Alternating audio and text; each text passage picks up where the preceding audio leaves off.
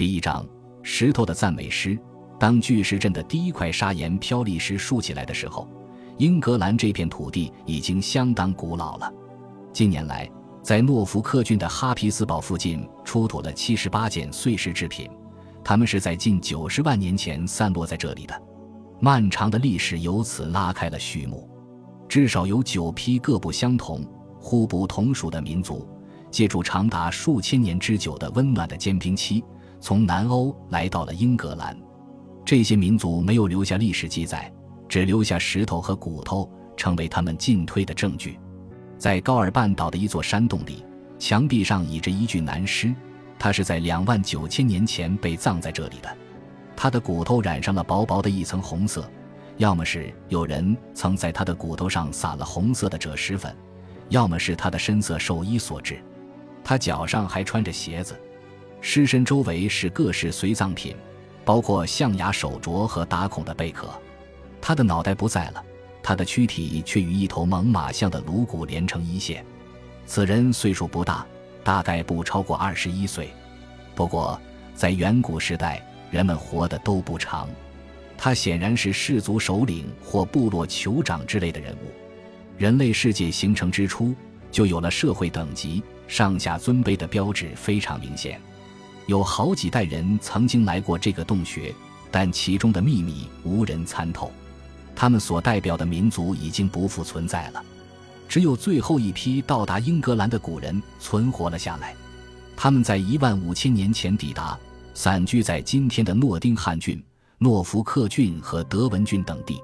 在诺丁汉郡的一座山洞里，有人于一万三千年前在质地松软的石灰岩上刻画了一些飞禽走兽的图案。在这些动物中有母鹿、黑熊和野牛，一代又一代人过去了，他们几乎没有留下能够表明时代变迁的证据。他们世代传承、繁衍延续，我们不知道他们说什么语言，也不了解他们的教义和崇拜对象，但他们不是哑巴，他们的思考能力与我们不相上下。他们也哭，也笑，也祈祷。他们是谁？他们是英格兰人的祖先，现在很多英格兰人都是他们的直系后代。在今天的生者与远古的死者之间，的确存在着一种力量强大的基因图谱，将二者联系起来。在切德峡谷的一座山洞里，安葬着一具九千年前的男尸。一九九五年，两位古生物学家从其尸身上取下材料进行研究，结果发现。此人的基因图谱与当今附近居民的十分接近，他们拥有共同的母系祖先。这些古人繁衍至今。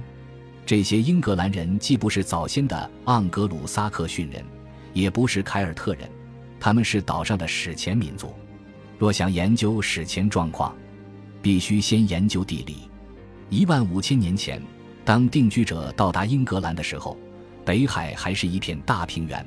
四处分布着湖泊和森林，如今大平原已沉入海底，带走了大量的证据，让我们无从了解当时的情况。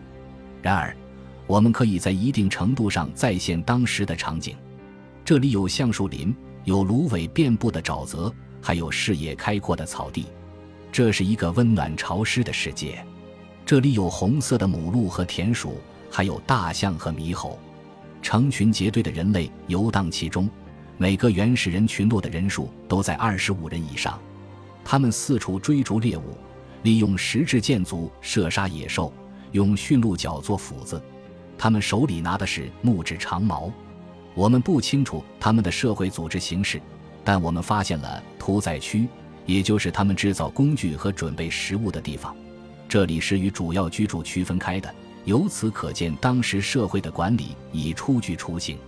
如今的我们依然能够看到这些人朝向我们走来的脚步。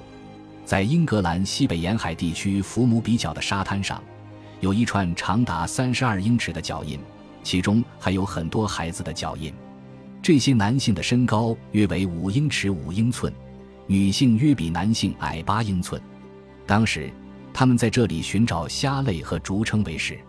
在英格兰的其他地区也发现了史前人类的脚印，有些脚印出现在瑟汶河河口的前滩上。七千年前，干燥的土地变成沼泽，这些脚印便慢慢的没入了海水里。如今海水一涨潮，它们又隐没不见了。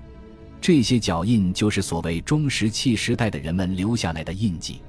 中石器时代这个术语，就像旧石器时代和新石器时代一样，都是不太严谨的说法。人们只是为了贪图方便才使用它。这些人放火烧荒、砍伐森林、清理林中空地，以便定居或更有利于狩猎。他们烧掉了松树，种上榛子树。每年秋天出产的榛子是人们喜闻乐见的食物来源。他们懂得如何管理自己的资源。早期的英格兰人被称为狩猎采集者，他们用狗打猎，但过的可不是游牧生活。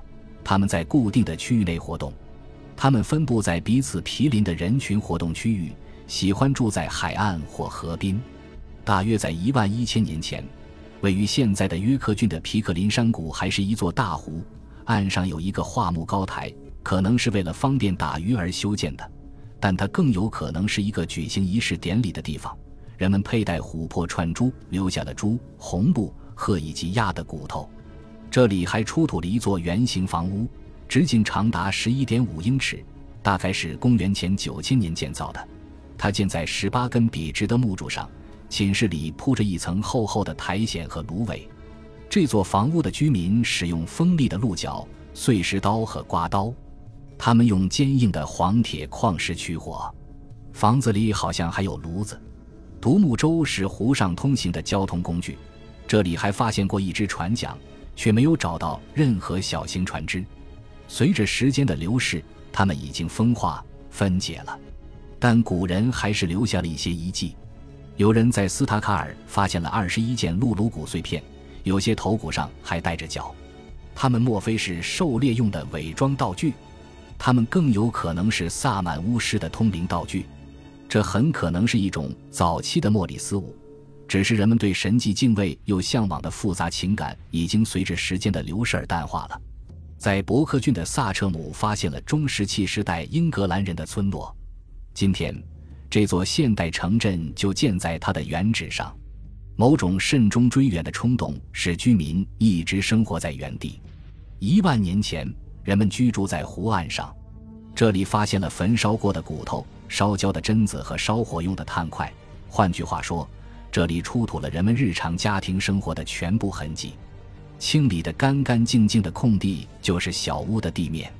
最早的英格兰房屋是用枝条柔软的小树搭建的，人们将小树折弯之后再蒙上兽皮。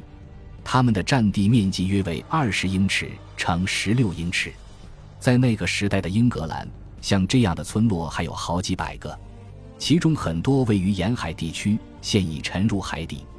当年，这些沿海地区要比现在高出七十至一百英尺。由于海平面上升，这些居民点都被海水淹没了。关于中石器时代的英格兰人，我们所能了解的也就仅限于此，因为他们的遗迹都已葬身于万顷波涛之下。当一位潜水员恰巧在怀特岛附近看了一眼由四处游荡的龙螯虾刨出的地洞时，他竟发现了一座水下村庄，而当时这些甲壳类生物正从中抛出一块块经过加工的碎石。当年这里居住着手工艺者和生产者，还有猎人和渔民。潜水员从水下捞上来一根镶着石刀的木杆，他们还发现了一条独木舟，它是从一段原木上凿出来的。诸如房屋这样的建筑遗迹在水下清晰可见，这些居民既是木工也是石工，这就是失落在水下的英格兰世界的一部分。冰河时代形成的大片冰川开始融化，海平面上升，海水四溢，英格兰、苏格兰和威尔士群岛由此形成。八千年前，英格兰和欧洲大陆之间遍布着森林和沼泽。现已消失在北海南部的海域中。虽说地震可能引发海水暴涨，但这种情况不可能是海啸造成的，它很可能是在两千年之中逐渐发生的。陆地先变成沼泽，然后又变成湖泊。在地球形成之初，发生过两次大洪水，由此形成了英格兰和法兰西之间的海峡。随着海水的涌入，群岛形成了。其中陆地表面的百分之六十形成了现在的英格兰大地。正因为这个原因，这片土地成为地形学家研究的对象。例如，英格兰的中心到底在哪里？沃里克郡的梅里登村有一座十字架，人们用它来标示英格兰的中心。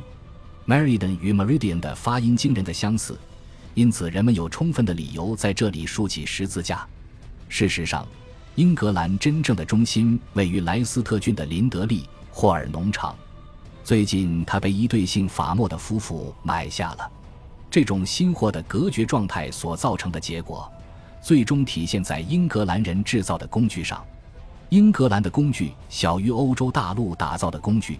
事实上，某些种类的细石器为英格兰所独有。然而，这个岛屿对旅行者有着莫大的魅力。他们乘坐木舟，或者驾着由柳条编织、附以兽皮的船只涉水而至。这些人来自欧洲的西北部。这种情况说明，盎格鲁撒克逊人和维京人的入侵，只不过是在延续远古时代的做法而已。